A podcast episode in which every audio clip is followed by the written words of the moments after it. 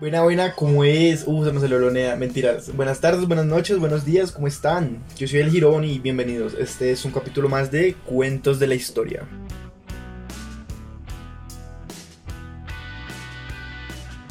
Ay, parce, qué chimba. Yo la verdad me siento re feliz grabando este tercer capítulo. El primero y el segundo han tenido muy buena recepción, así que pues la re buena muchas gracias por escucharlo, por compartirlo. Como dije en unas historias, pues por sus comentarios tan agradables. Igual si no lo fueran, pues también cualquier retroalimentación sirve para ir mejorando. Para este capítulo número 3 estuve considerando como unas 3 o 4 opciones de qué, les quería contar. Pensé en Grecia, pensé en John Lennon, porque hace poquito se cumplió el aniversario de su muerte, pero me decidí por algo un poco más vintage, algo bien raro, algo que solo puede pasar en el siglo XX como unos Juegos Olímpicos organizados por la Alemania nazi. ¿Mm? Yo creo que algo más loco que eso no puede haber.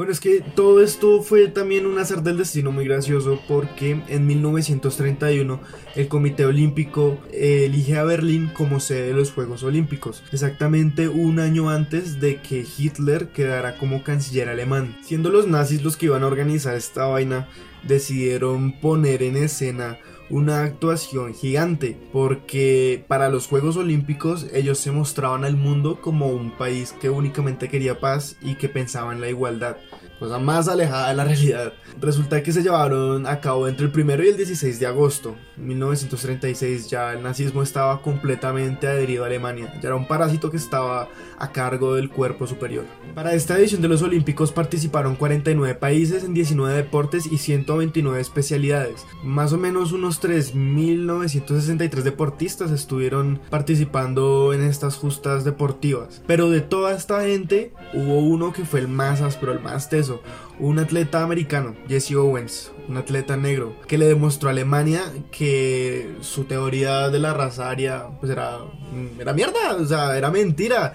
Este man se llevó cuatro medallas de oro en una de las especialidades que Alemania tenía pues de parcho, de confianza, que es el atletismo. De esta vaina de Jesse Owens hay hasta una película, que obviamente me vi para hablarles de esta vaina.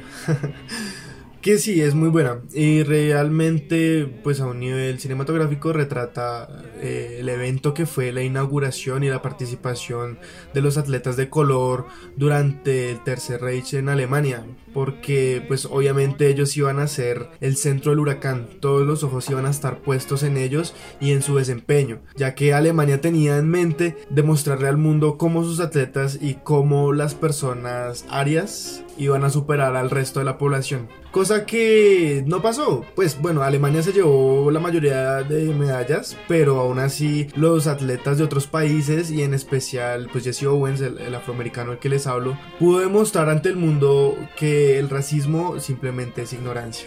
Estos olímpicos tuvieron algunos problemas internos incluso antes de iniciar porque algunos países querían hacer un complot para boicotear todo, para que no se hicieran. Por ahí también estaba España, cosa que al final terminó haciendo su propia Olimpiada, que la llamó las Olimpiadas Populares de Barcelona, que igual las terminó suspendiendo porque para ese año pues se desató la Guerra Civil Española. Entonces, ni para un lado ni para el otro. Y los países que intentaron que se cancelara el evento en Alemania terminaron participando, entre ellos pues ahí estaba Estados Unidos. Teniendo Hitler todo el control en sus manos para organizar esta cosa y teniendo la posibilidad de hacer lo que quisiera con todo el patrimonio alemán, este man empezó a construir edificios, comenzó a construir la Villa Olímpica, un estadio gigante y al final al cabo pues la mano de obra era mal pagada. Él quería hacer ver que para cualquier persona en Alemania había trabajo, pero en realidad era un trabajo precario.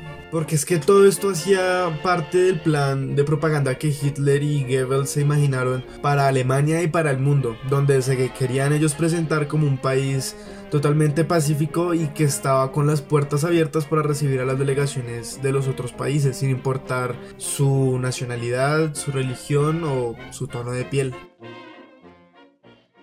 La super inauguración de los Juegos Olímpicos fue el primero de agosto.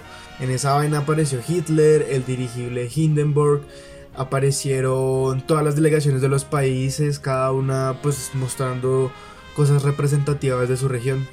Estos Olímpicos del 36 estuvieron cargados de muchas controversias.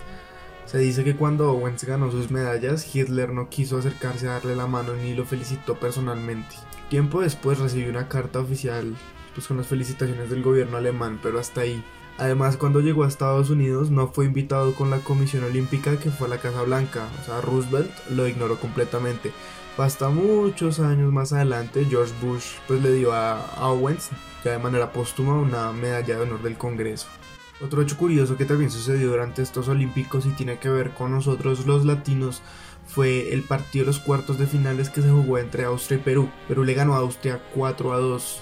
Entonces los austriacos lo que hicieron fue mandar una carta al Comité Olímpico reclamando afirmando que pues unos hinchas peruanos se habían metido a la cancha y habían formado disturbios, lo cual era totalmente falso porque esa vaina estaba la repleta de austriacos y alemanes. Caso fue que le ordenaron a Perú volver a jugar otro partido contra Austria. Ellos se negaron y empacaron y se fue la delegación peruana. Y ahí detrás se fue también la delegación colombiana. Yo no tenía ni idea que habíamos participado en esas Olimpiadas, pero ahí también estuvimos presentes. Para esta edición también por primera vez se llevó a cabo la carrera con la antorcha olímpica desde Grecia hasta Berlín. Eso fue del 20 de julio al 1 de agosto de 1936.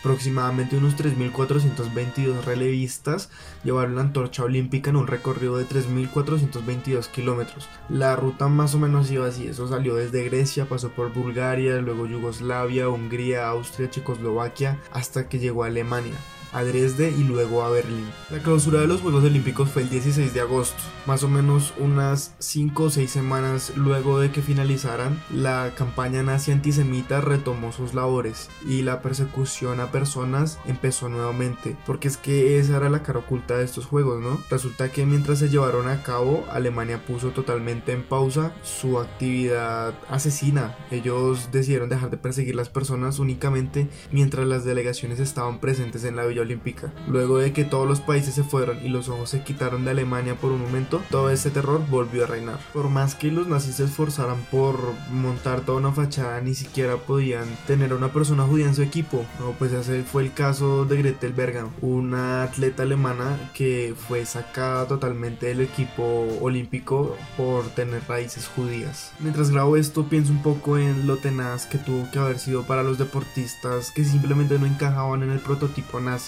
manejar toda la tensión que esto implicaba, tantos ojos encima, tal vez si ni siquiera se manejaba el idioma, pues escuchar palabras que uno no iba a entender, que muchas veces tal vez podrían ser incluso insultos. Y eso, que aún falta descubrir tal vez muchas anécdotas más que yo no conozco y tal vez nunca han sido contadas, como las experiencias que se tuvieron mientras las personas convivían en la Villa Olímpica, mientras salían a recorrer Alemania, aunque yo imagino que tuvieron que haber designado ciertas áreas para el turismo de los atletas y otras que las mantenían tal vez un poco más privadas. Los Juegos Olímpicos de 1936 fueron los últimos que se disputaron por mucho tiempo en Europa, porque la edición de 1940 en Helsinki, Tokio y los de 1944 en Londres no se llevaron a cabo por estar en plena Segunda Guerra Mundial. Las Olimpiadas se retomaron hasta 1948 en la edición que se llevó a cabo en Londres. Esa historia de los Olímpicos del 48 puede incluso ser para otro podcast, porque fueron unos Juegos Olímpicos muy apretados económicamente,